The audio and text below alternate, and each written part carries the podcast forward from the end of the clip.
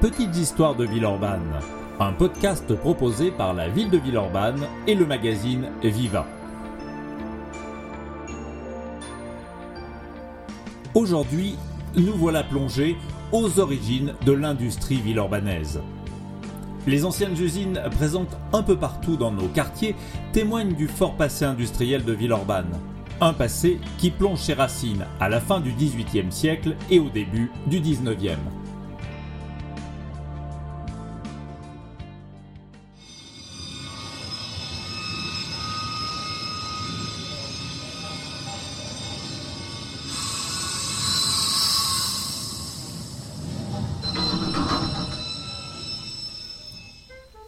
Nous sommes le jeudi 14 avril 1842. Jean-Dominique Napoléon Rambaud, fabricant de produits chimiques dans le quartier des Charpennes, montre fièrement son usine au notaire de Villeurbanne. Son épouse, Antoinette Godel, vient en effet de décéder et il ne faudrait pas que sa disparition compromette la bonne marche de la fabrique. Car voyez-vous, l'entreprise Rambaud est une affaire de famille elle appartient à Jean-Dominique Napoléon, mais aussi à son associé et beau-père, Joseph Godel. Belle affaire en vérité que celle-ci. Originaire du petit village de Châteauvieux, dans les Hautes-Alpes, M. Rambaud l'a fondée en 1836, peu de temps après son mariage, et alors qu'il avait à peine 29 ans. Six ans après sa création, l'usine compte déjà parmi les principales de Villeurbanne, avec sa vingtaine d'ouvriers, adultes et enfants confondus. Et qui fabrique-t-on dans cette usine? Des teintures, du bleu de Prusse notamment, utilisées en peinture et aussi dans les ateliers textiles de l'agglomération lyonnaise. Mais laissons le notaire décrire l'établissement. Comme bien des entreprises de l'époque, l'usine commence par une maison de quatre pièces donnant sur la rue Gabriel Péry. C'est là que vivent les patrons, leurs enfants et une domestique. Derrière elle se tient le grand hangar de la fabrique, sous son toit trônent deux immenses chaudières pour préparer les produits chimiques, une chaudière à vapeur, une balance pouvant peser des charges d'une tonne et surtout une cinquantaine de tonneaux prêts à être distribués aux clients. L'usine comporte encore un magasin pour conserver les tonnes de matières premières et de produits finis, de la coupe rose verte, du nitrate de fer, de l'huile noire, du bleu en pâte, du sulfate de zinc et j'en passe. Ah, j'oubliais la remise est sa tonne de foin alimentant, je cite, le cheval poil noir hors d'âge utilisé pour livrer les clients. Avec les sommes dues pour les livraisons passées, l'affaire pèse dans les 35 000 francs. Nous sommes loin des millions que valent alors les grandes mines du nord de la France, mais c'est là que se trouve l'une des principales caractéristiques de cette industrie villeurbanaise débutante, la modestie presque artisanale de ses équipements et de ses effectifs.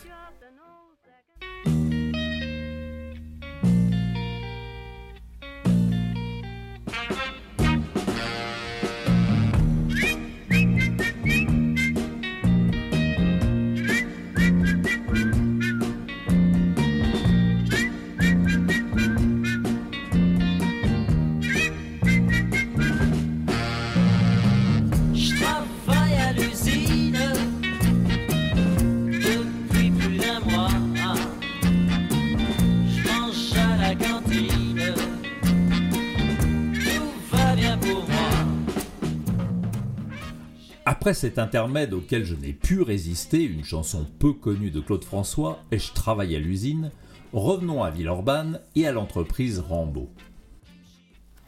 À l'heure où le notaire pousse la porte de l'entreprise Rambaud, cela fait déjà trois ou quatre générations que l'industrie s'est implantée à Villeurbanne.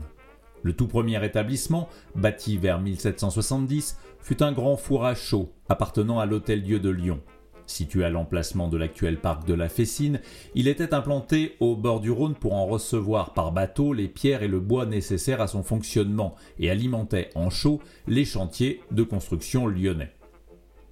Puis en 1781 est arrivée la première manufacture textile. Fondée par François Landry, un Suisse, elle confectionnait des toiles de coton peintes de couleurs vives, des indiennes, qui faisaient alors fureur en Europe. Ces employés étaient recrutés dans les cantons suisses et comptaient aussi des ouvriers provenant d'autres manufactures de notre région et débauchés pour la bonne cause.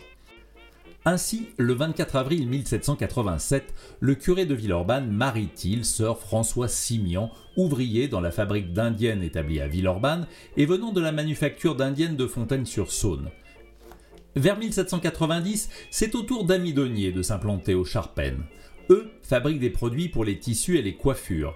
Textile, chimie, les deux secteurs à la pointe de l'industrie villeurbanaise des 19e et 20e siècles étaient donc présents chez nous dès le règne de Louis XVI.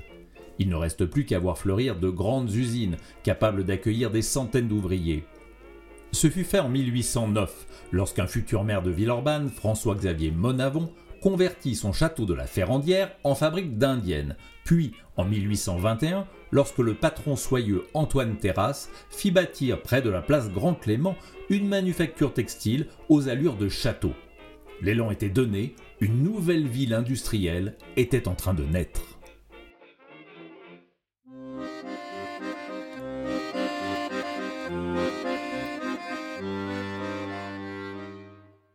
L'usine à chagrin jour et nuit.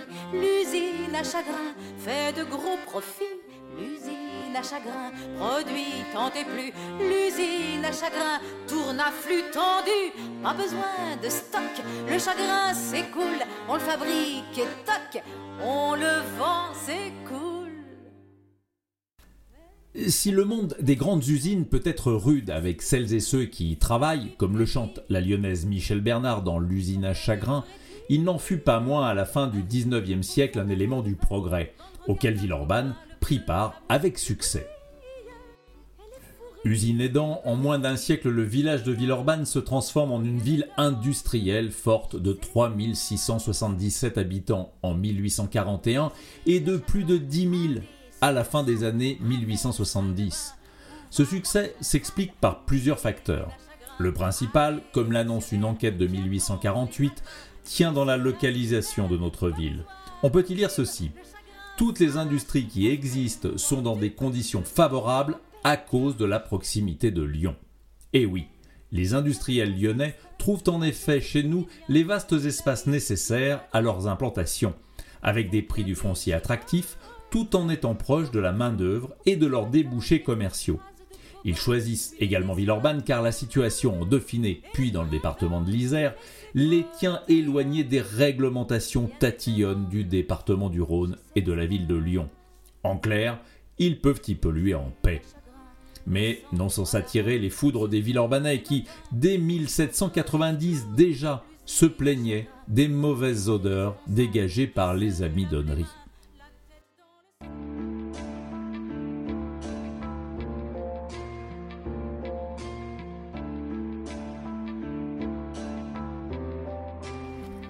Ce podcast a été réalisé à partir du texte de l'historien Alain Belmont, texte initialement publié dans le magazine Viva de mai 2022. Vous connaissez désormais par cœur notre habitude de nous quitter en chanson.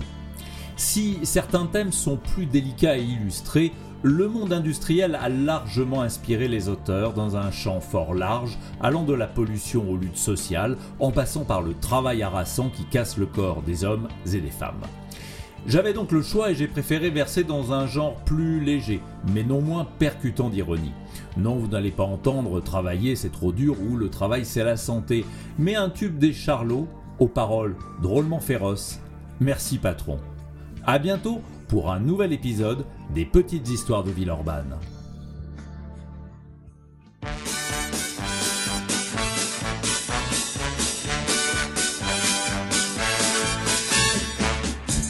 On arrive à l'usine, la gaieté nous illumine. L'idée de faire nos huit heures nous remplit tous de bonheur. Ah, ah, ah, ah, oui. Humeur égale et joyeuse, nous courons vers la pointeuse. Le temps d'enfiler nos bleus et nous voilà tous heureux. Laïla, laïla,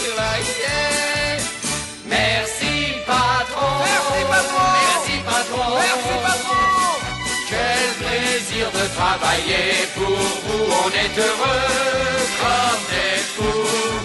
Merci patron, Merci, patron. merci patron, Merci, patron. ce que vous faites ici-bas, un jour Dieu vous le rendra. Quand on pense à tout l'argent qu'au fin de mois on vous prend. Nous avons tous un peu honte d'être aussi près de nos comptes.